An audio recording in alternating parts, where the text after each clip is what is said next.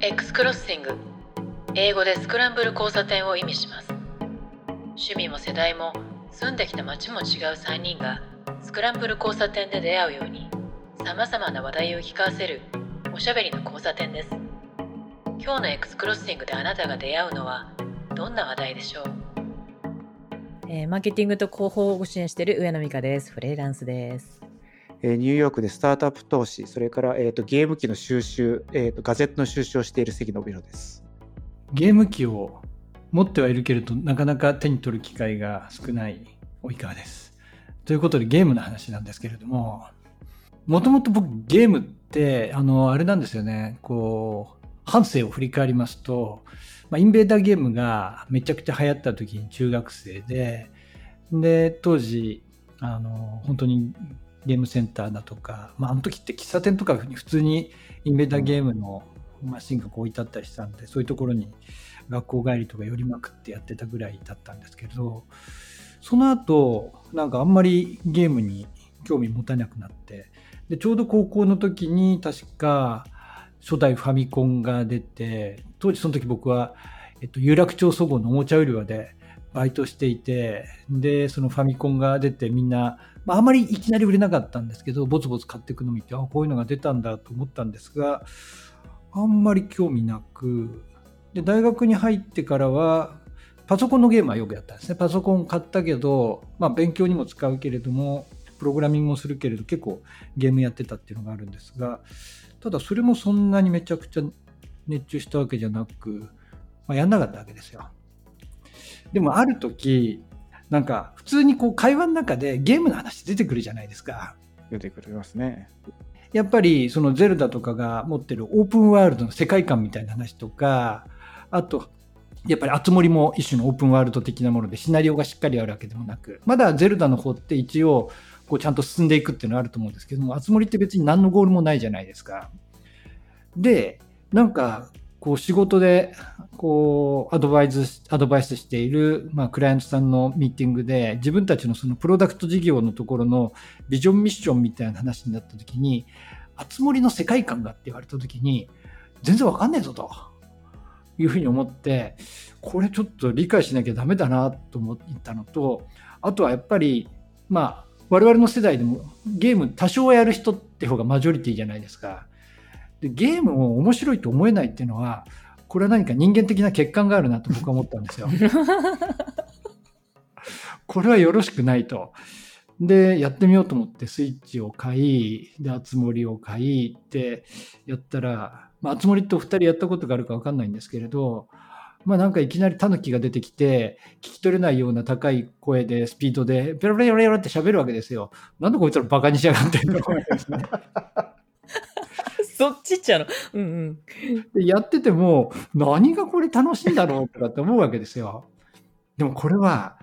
ちょっと、これが、さっき言ったみたいに、これがわからないのは、俺になんか人間的な欠陥があるからだと思って、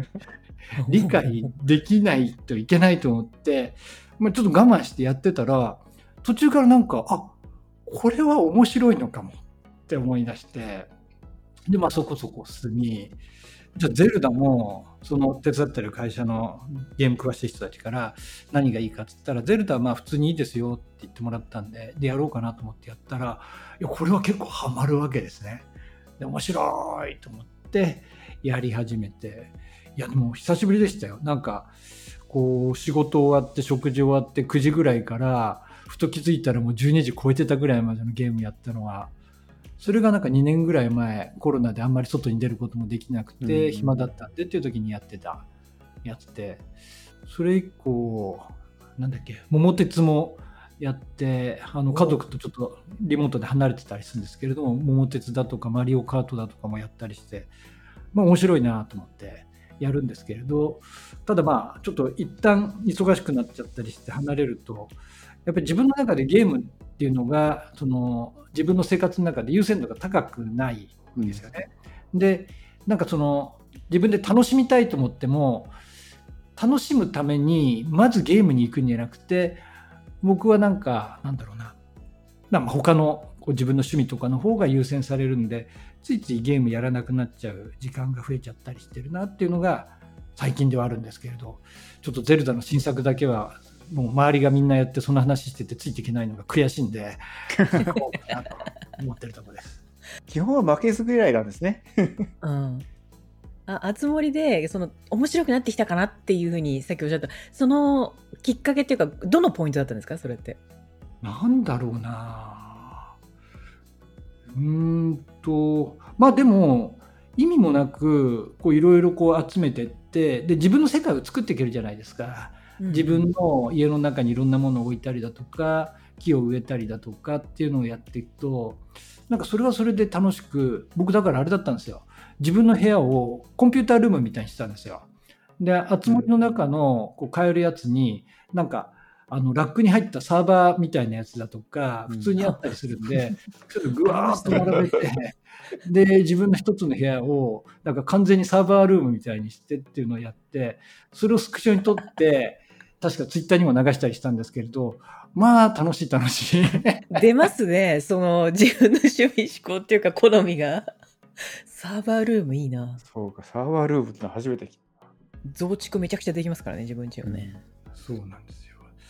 でなんですよね。だからやっぱりその何やってもいいですよ的なところとか、あとはゼルダに関しても一応こう目的はあるけれど、そんなの無視してそのハイラルをこう山を登ったり高原をこう走り回ったりして馬に乗ったりしてるだけでもいいわけじゃないですか。うんだからなんかああいうのがすごいこれ特注からすごい心地よくなったんですよね。そうか。そういうこと言われると買わなきゃいけない気になってきますね。僕にもなんかこうなんでしょう結構こういうちゃぶ台返しというかなんというかそういうのが得意で前はなんか大人になってゲームやるなんてお前人間として大丈夫かみたいなこと言ってたんですけど 今この世界観わかんないっていうのはちょっと君もう老化が始まってるよみたいなことどの下の絵が乾かぬうちに同じ人間がこんなこと言うんだって感じなんですけど。180度ぐら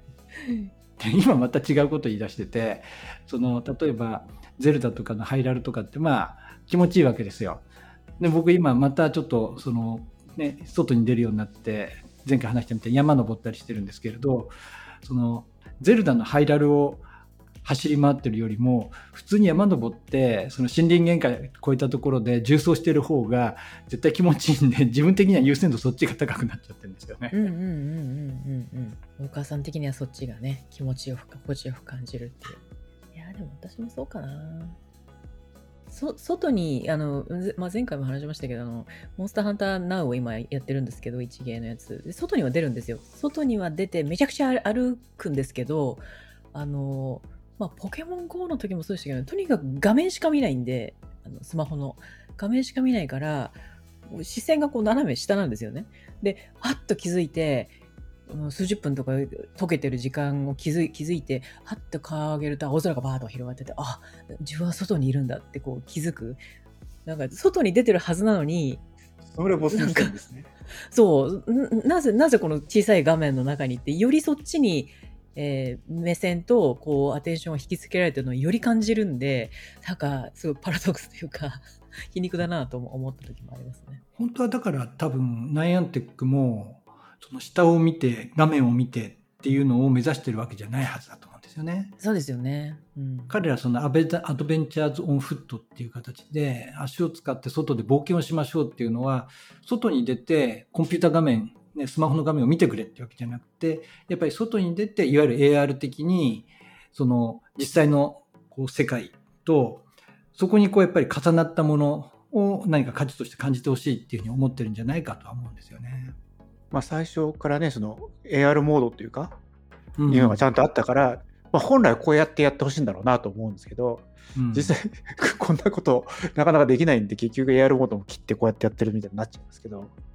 ポケモンで捕まえる時とか、まあ、あのモンハンの狩りをする時とかその時は AR でいいんですけど結構大半の時間とかって地図見てあこっち行くんだとかこっちにポケモンいるんだとかああいう時間も結構長かったりするんで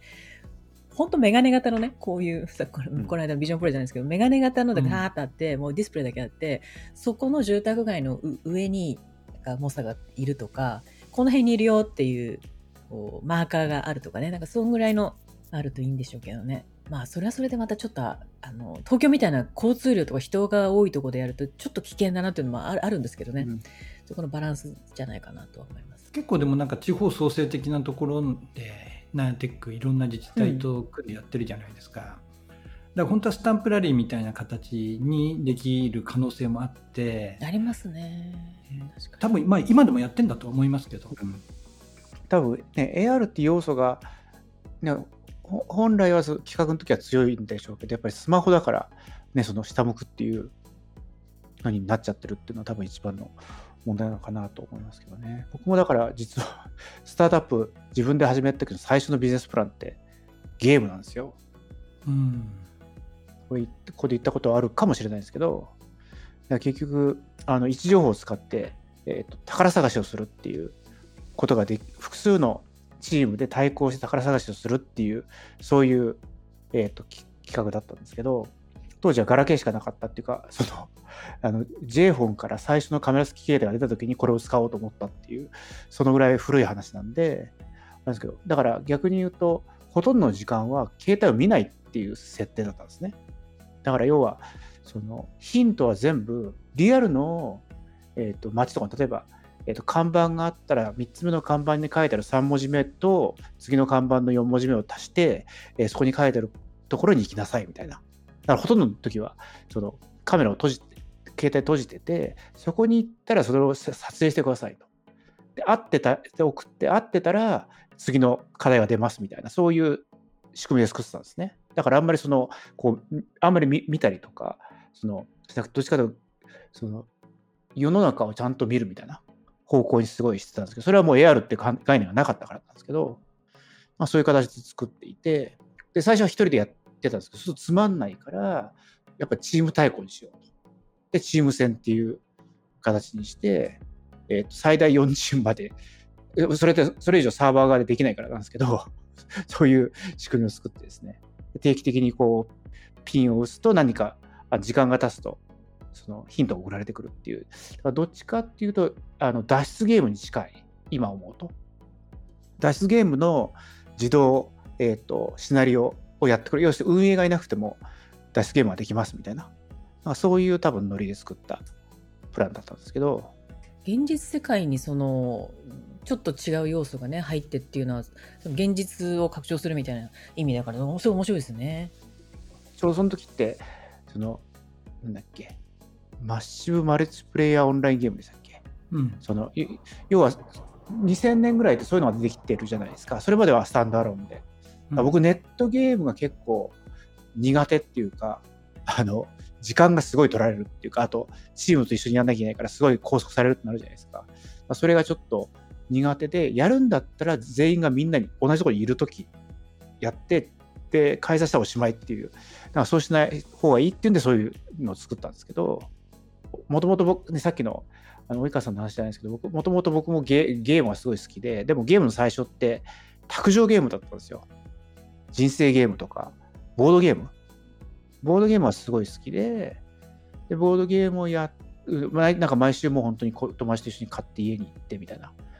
でボードゲーム一日やってるみたいなことをしてたんですけどそれがだんだんねそのだからファミコンとかあんまりそういう感じじゃなくて推理するのでポートピア殺人事件とか、まあ、そういうのはそういうのはいいんですけど、ね、それ以外のものはやっぱりアクションとかだと一人じゃないですか。だからだんだんだんだんそういう形でロールプレイがずっとやってたんですけどやっぱりこうその複数で一緒に遊ぶのがすごい好きだったんでなんかそういうゲームをプラットフォーム自分で作ろうみたいなことを思ってで見事に全くあの資金調達できなくて潰れたんですけどまあそれがはい最初ですね。MMO ってやったことないんですよね。人見知りだからな。人見知り？そうですよ。えなんでそんな人見知りってなんですか？そうですよ全然見えない。そうなんだ。人見知りなんですよ。人見知りじゃなくてなんかより好みが激しいっていうことじゃないですか？そうじゃない。あれ？あら、あら。違う。まあそうかもしれないけど。やでもまあなんか積極的にあのなんだろう。こうまあ一時で違ったんですよ。ちょうどやっぱり Google に入る前後ぐらい入った後とかも誘われることが多かったんで何でしたっけ？社外交流会でしたっけ？たたぎん？なんて言ったっけ？あのい異業種交流会。異業種交流会。みたいなやつがたくさんあった時にまあ、なんかそういうのに出たりして話したりはしたでそこでつながった人今でもつながってたりその後もちょっといろいろ教えてもらったり逆に、えっと、支援してくれとかアドバイスしてくれっていうのでやったりしたんで悪くはなかったんですけれどまあ疲れるんですよね。でもう最近疲れることあの精神的に疲れることひたすら避ける方向になってきてるんであんまり行きたくないところがあるって言われてもこんな 今度関さんに誘われたやつ一緒に行くのに 関さんの前でこんなこと言っちゃいけないんであれは楽しみにしてますからちゃんと。は い、いや僕僕飲み会の時マックス4人って決めてるんで、はい、あのあれがあれが多分マックス人数です。はいですねそんな感じなんですよ。まあでもこれもあれだなさっきの話じゃないけれどもそういうふうに人と会うことが楽しいと思わないっていうのはなんか人間的に欠陥があるのかもしれないできるだけ人に会うようにじゃない。と思いますよ。まあ疲れますよね、えー、そうかそうそうだったんですね。意外意外だな。そうも見えてなかった。でもそれで言ったら僕は本当にあの苦手なんですよ。人と会うのが。本当に本当に僕だから大学ぐらいまでの友達はこんなにその人付き合いが苦手な人知らないっていうぐらい人付き合い苦手なんですね。えそうなの？どこでどこで変わったんですか？だからもうなんか開き直ったんですよ。あでもそれはあるな。うん、確かに。だだやっぱりだから疲れるんですよ。だから帰ってきた後に。だからなるべく人数少ない方が本当は良くて。だから自分でやった時は2、3人のでしか飲まないんですけど、呼ばれるじゃないですか。だんだん呼ばれることが多くなってくると、もうなんか開き直って、もうそれでもいいかと。だからその時ってもう完全に広いっぱい人がいる時用の人を演じてるんで、でも演じてるから疲れるんですよね。まあそうなんですね。僕も2人とか3人ぐらいがいいんだけど、えっと、すごいわがままなこと言うと、2人だとワインをそんなに飲めないんですよ。なんでなんで、酔いもらっちゃうから？え？あ、種類を？そうです、そうです。ボトルを何本も入れられないですからね。大体白ボトル1本、赤ボトル1本。で、プラス何かグラスでっていうぐらいしか飲めないんですけど、まあ、4人から6人いるとかなり飲めるんですよね。だからそういう意味で言うとワイン飲みたい時には6人ぐらい集めるのがいいなと。でもほら、それで一回失敗したじゃないですか、僕ら。いや、もう僕ら失敗だらけですから、基本的に。いや、だから、まず僕の前にメニューを置いてはいけないとか、そういういろんなノウハウが たまたまったじゃないですか。そうですね。とんでもないものがたくさん頼まれて、お会計の時びっくりするみたいなね。美香さん隣行って、関さん本当にこれ頼むの？つって。そう、本当に頼むの？ですよね。で、頼んで、しばらくして寝て、関さん全部払ってくれるのかな？と思ったら、まさかの割り勘ってっていう時ありましたからね。そうそうそう寝たなぐらい。そう。そうでした。なんか割り勘っていうか、だから、その、及川さんとすごい分けたって記憶はあるんですけど、いくらぐらいやったか全く覚えてないです、あの時ね。僕も全然覚えてないです。記憶はないけど。麻布十番ですよね。麻布十番。そうですね。あでもあれ美味しかった。お酒ですね。本当に僕、シャンパンとかスパークリングってあんまり得意じゃなかったんだけれど、あこういうもんなんだっていうのが、美味しいのは本当美味しいなと思いました。美味しかったです、あそこは。淡江の海岸。そう、だから、ね、あの時多分ね、聞いたと思うんですよ。その 美味しいの飲みますかどうしますかっていうのは多分聞いたと思うんですね。ただ、それがいくらおいくらぐらいかは言わなかったっていう記憶はあります。言ったら止められると思ったからだ、多分酔っ払って。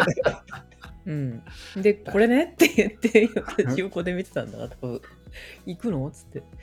僕、他の飲み会でも一回ありますから、でも二度と関さんの前にワインリストは置きませんって言われたことありますからね、別の飲み会でも。まあ、でも僕もこの間なんかやったな。どうせ人の金だろうと思って いいっすよねって。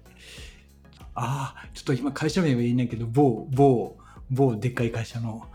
仕事してて、そこの飲み会だったから普通にこれいいっすよね、つって、いい、いいみたいな感じになって、ラッキーっつって。これいいっすよねっていいすね。いいですよね、頼みますからっていう。ノーは言わせないっていう。でもなんかまあ、ね、バブルの頃の話をするわけじゃないですけど、なんかやっぱり、ね、その、体験しないと分かんないことってあるじゃないですか。急にだけど話が交渉っぽくなってるんですけど、要は体験して、さっきのまさにね、その泡とかも、こう、美味しいの飲んだからこそこういうバリエーションがあるんだみたいなことが分かるっていうのはあるじゃないですか。でも体験しないでただ高いからや頼まないとか、敷居が高いから行かないとか。だからさっきのその、あの、動機がなんだよねさっきの及川さんの言ってた、例えば、ちょっと自分はおかしいんじゃないかみたいな。でもそういうなんかきっかけで実際に体験してみるとやっぱ変わったりするじゃないですか。急に手のひら返すみたいなだ。からやっぱり体験するってすごい重要なんだけど、やっぱり年取ってくると体験するのすごい嫌がる人が多くなってくるんで、だから、だからその僕もなんか、あの、買って開けてない箱があるのも、本当を開けて体験をするっていう、それは買わないと体験しないから。だから少なくとも買うところまでやろうと。ただ体験を最近至らないことも多いんだけど、本当は体験しようと思ってますみたいな。まあそういう感じですね。そうですね。それとなんか、その高いシャンパンの話じゃないんですけれど、まあ、高いのがいいっていうのか別にして、その最高と言われるものだったり、良いと言われてるものを体験することって、一種の自分に対する、まあ、勉強っていうと硬くなっちゃいますけど、そういうもんだと思うんですよね。だから、なんか昔とか、リッツ・カールトン大阪ってすごいいいホテルとして有名なんですよね。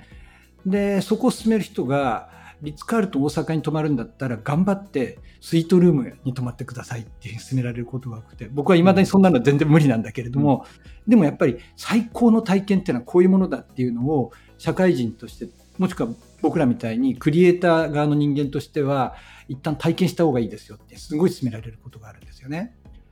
で、最近なんかプレジデント、多分オンラインだけだと思うんですけど、紙版でも入ってたかもしれないですけど、プチ炎上、僕の周りではプチ炎上してたやつで、なんか今の30代から40代ぐらいで、で結婚する人たちの、その、何だっけ、ブライダルフェアみたいなやつがあるわけですよね。で、ホテルとかで、その、もしそこでウェディングをやったならば、こういうコース料理が出ますよっていうのをカップルで味わってもらうっていう時に、そういったコース料理を食べたことがない人がたくさんいて、スープを皿ごとズズズって飲んじゃったりだとか、で、感想を求められても、まあ、美味しかったです。でも、うちは安いのでいいかな、みたいので、うん、安い方に行っちゃうって話があって、で、それをその、ブライダルのアドバイザーの人かなんかっていうのは、ちょっと残念だっていうふうにしてたならば、まあ、でも今、もう、庶民の感覚はそうじゃないし、みたいな形、ちょっとプチ炎上してる感じが僕は見えたんですね。うん、で、確かに、その、論調の張り方はもう少しやりようがあったかもしれないんだけれども、一般的に言うと、やっぱり、その、審美眼的なものを高めていくっていうのは個人にしても社会にしてもやり続ける必要があるなと思ってそのためには自分への投資みたいな形で価値あるものにちゃんと、えー、投資する。だから食事にしても別に贅沢なものを毎回食べろってわけじゃないんだけれども少し贅沢なものを食べたりちょっと高い酒を飲んでみたりっていうのは背伸びしてやってみることによって価値観がやっぱり広がったり高まっていくっていうところはあるんだろうなっていうふうには思いますよね。すごいありますね。食べ物も、まあ、ゲームもエンタメもアートもみんなそうなんですけど、あのまあ、社会生活経てきたりとか年齢を経てくると成功体自分の中の成功体験が積み重なっていくじゃないですか。これがいいなみたいなものがあって。でそれってすごいいいことなんですけど自分の中にナレッジもいろいろな体験も増えるんで経験も増えるんで、うん、なんだけどそれがふと考えると足かせになってることもすごいあってそれがあるから成功体験があるからいやこれはこうなんでしょってこう頭で判断しちゃうことが増えたりとかね、そういうのは増えてくるなっていうのは自分の体験としても感じるから、あの、あえて、ああ、そうなんだ、これじゃあ人のおすすめだったら見てみようとか、これだったらちょっと行ってみようかなっていう時に自分が感じて違い、違いを、あの、体感するっていうことがすごい大事になってくるんだろうなと思いますよね。だからそういう意味ではその体験っていうと、ね、美香さんよくそのやっぱり今でもこう芸能系のものをいろいろ見に行くじゃないですか。うん、だからそれはなんか僕は本来やんなきゃいけないってかやんなきゃいけないことがないそのやっぱり時々行かないとそのまさにこう頭でっかして昔の昔の感覚でしかもう分かんないわけですね。そういう例えばコンサート行ったとかなんかそういう見に行ったのって最後いつだろうと思うとなんか25年前とかあったりするわけですね下手すると。さすがにまあコンサートとかないけどその最後見たその、ね、ライブの例えばスポーツの試合はいつですかとかするときに、平気でやっぱ5年、10年前なんですよね。だからやっぱり、その、今とやっぱ違うんじゃないかと思わなきゃいけないんだけど、やっぱりだんだん思わなくなってってっちゃうから、それでやばいからと思って、こう、なんとか入れようみたいな感じでやってて、そのさっき買うのも同じなんですかね。その、どうせ Amazon が作った家用のロボット買っても大したことないよって言われてると買って試してみたくなるみたいな。やっぱりそういうのはちょっとあのさっきの及川さんじゃないんだけどこう逆のパターンですね自分おかしいんじゃないのかっていうよりはそのだんだん頭でっかちになって経験が足りなくなっちゃうとすごいこうあの昔は良かった親父になってしまうんじゃないかっていう危機感があってそれを自分でこう何とか解消したいみたいなっていうのはちょっとあってそれは本当にあのでもだんだんできなくなってくるじゃないか時間の制約が多くなってきて。だからだからどうやって時間を作るかみたいな。いうのもでもでもそれって結局そこも考えるのがそこを含めてね体験だから。だからね当然みんなもねその何かこうう何かの時間を削ってそれをやるわけじゃないですか当たり前なんだけどだからプライオリティの問題だから、まあ、それをなんかうまく削ってややろうやりたいなちょっとだからよくそのネットワーキングパーティーとかもすっごい後悔するやつとかに無理やりこう申し込んだりするんですよ。ここなんかもう全員があの僕と全然違うタイプの外国人ばっかりのパーティーみたいなやつとかに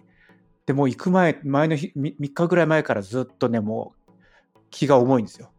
ああさってだ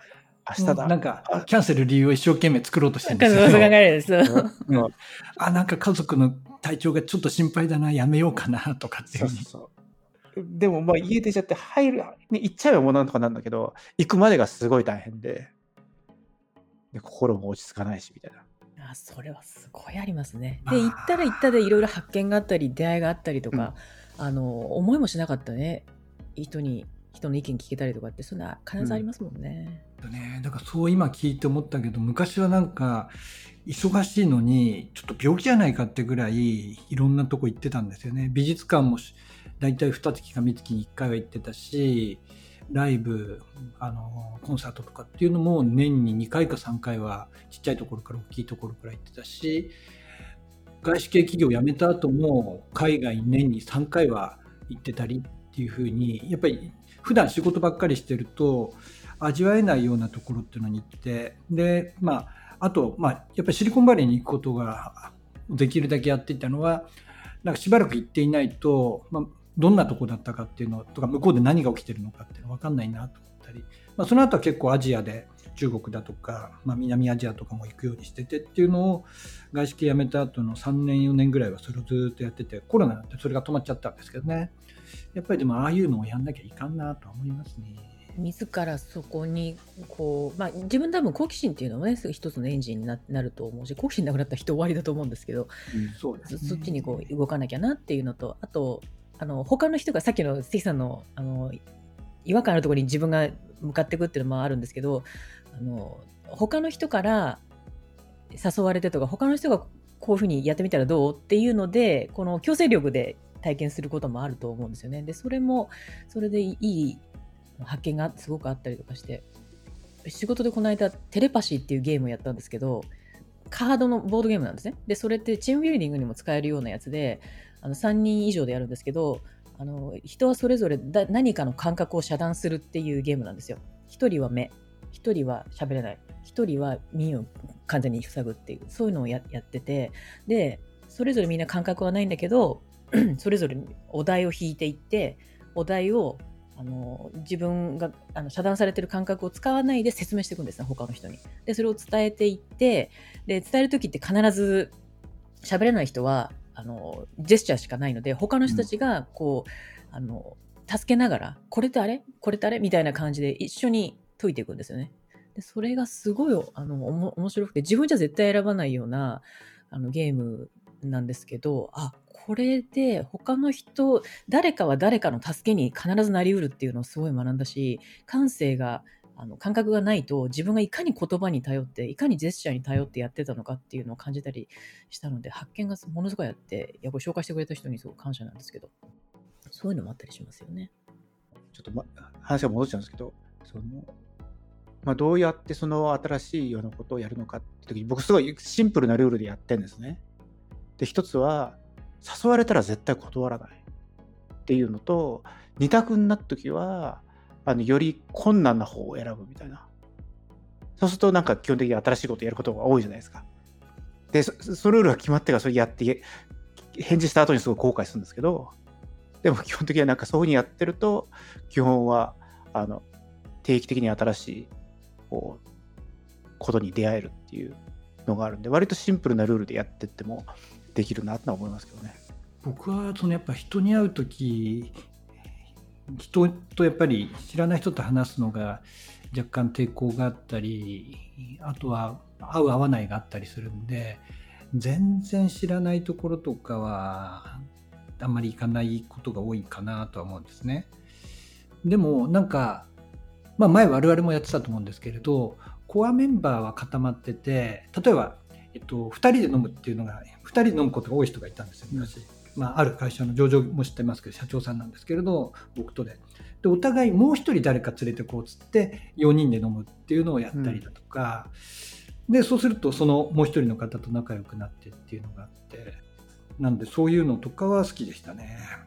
それは 2, つ2人のネットワークが、こう、融合するってパターンですね、基本ね。うん少なくともこの人の知り合いだったら面白いだろうっていう感じのところがある、私も似たのそれやややりますね。あとね、私、私個人的なやつなんですけど、あの、クリエイティブな日っていうのを一つ作ってんですよ。あの、定期的に。で、その日は、まあ、仕事も、まあ、もちろんあったりもするするんですけど、あの、クリエイティブに、自分がクリエイティブだと思うことっていうのをするっていう、あの、強化、強化日になってて、で、それは、あの、何もなんか作んなくてもいいですね。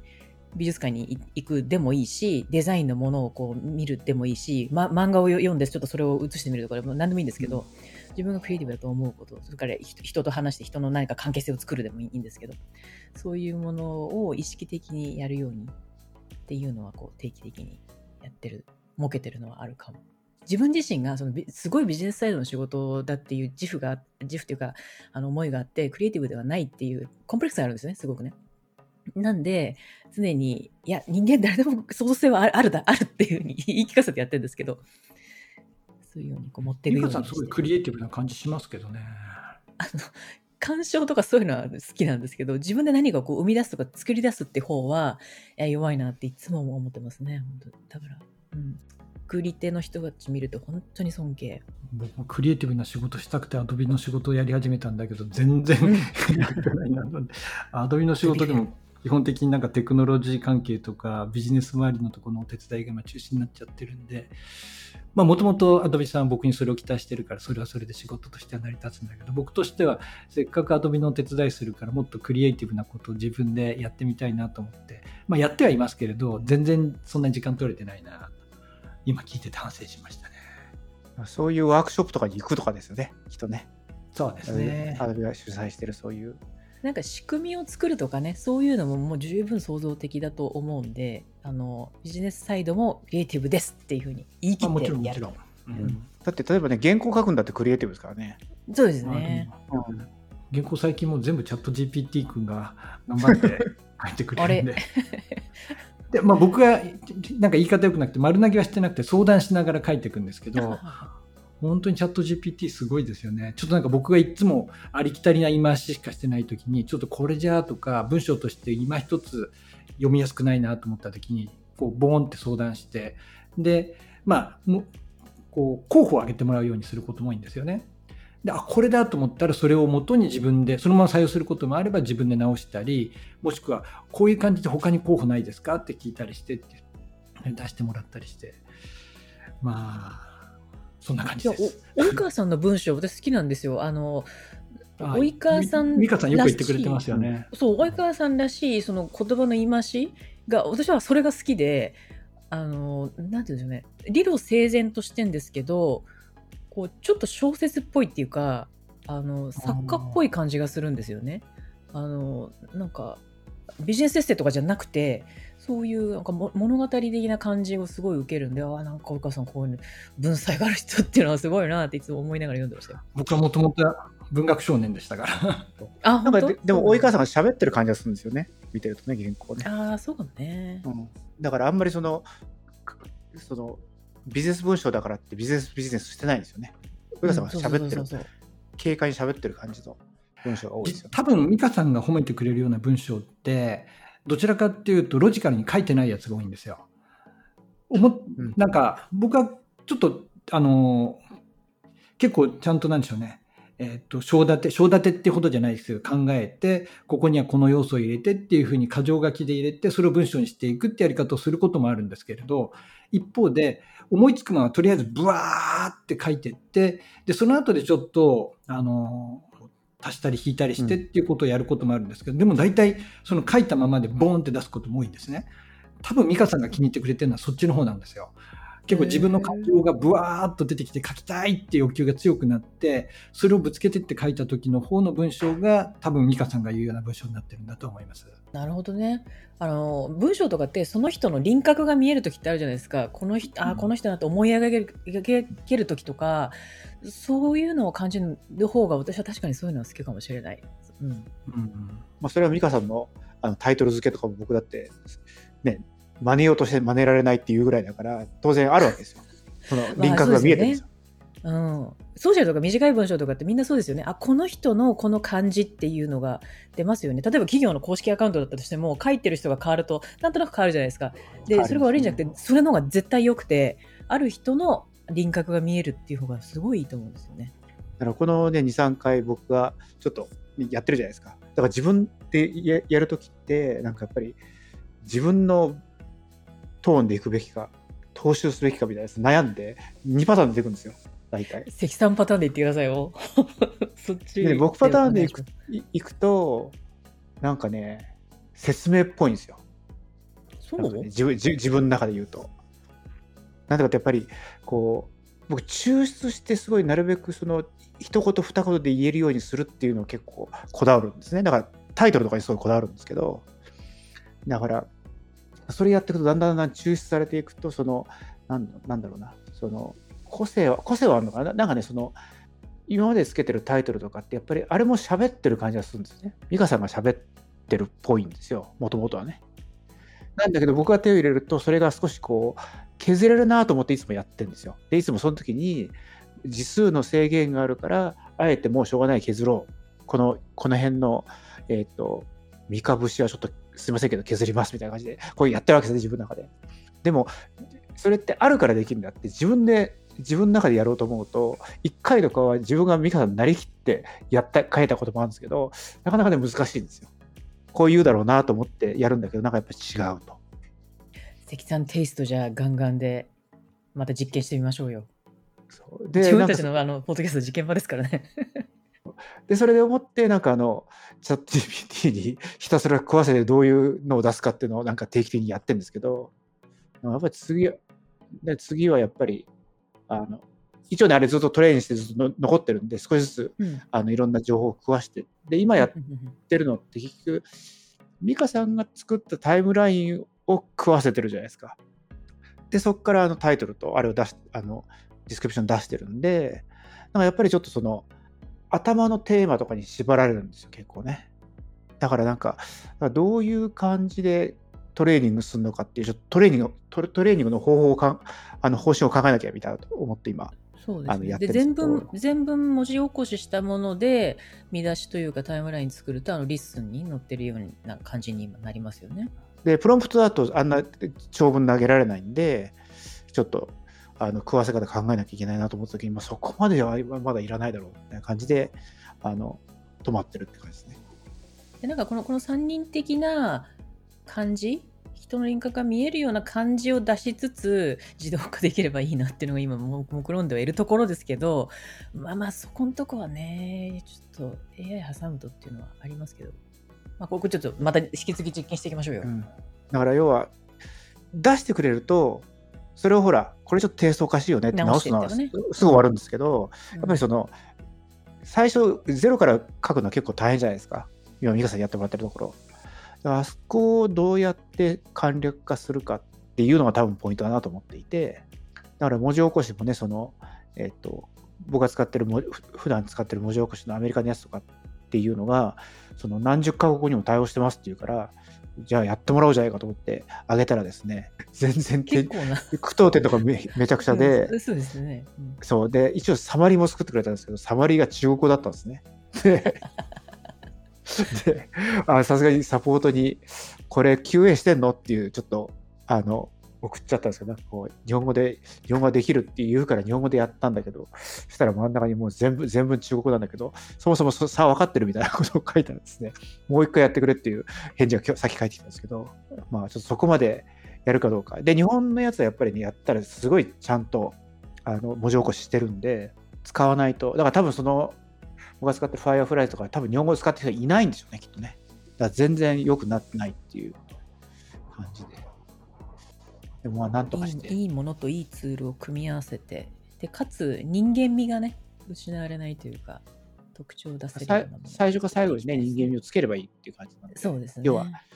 そのまさに、あれは及川さん書いてたんですけ？ど、あのやらせたくないことと、めんどくさいこととか、あやりたいことやりたいそうで、まさにあれ、そうですよね。だって、今までの コンピューターとか、ね、OA とか全部、やりたくないことをやってもらうっていうのが、すごいね、肝なんで、うんもうルーティン、ね、反復になってるやつとかやってもらいたいわけじゃないですか、本当はね。そこをやってほしいなと思いつつ、実験は続くとそうですね。まあ、一生実験ですね。一生実験ですねこういう場があってよかった試せるから時々はっちゃめちゃなやつをやってみたいと思いつつも、毎週1回だからちょっとなかなかそのゆ勇気がない。一発やってますか？その、いね、その1週間に2本公開とかしちゃう時とかに片方をもう何の加工もせず出すとかね、うんそういう実験とかをしてみてもいいかもしれないですね。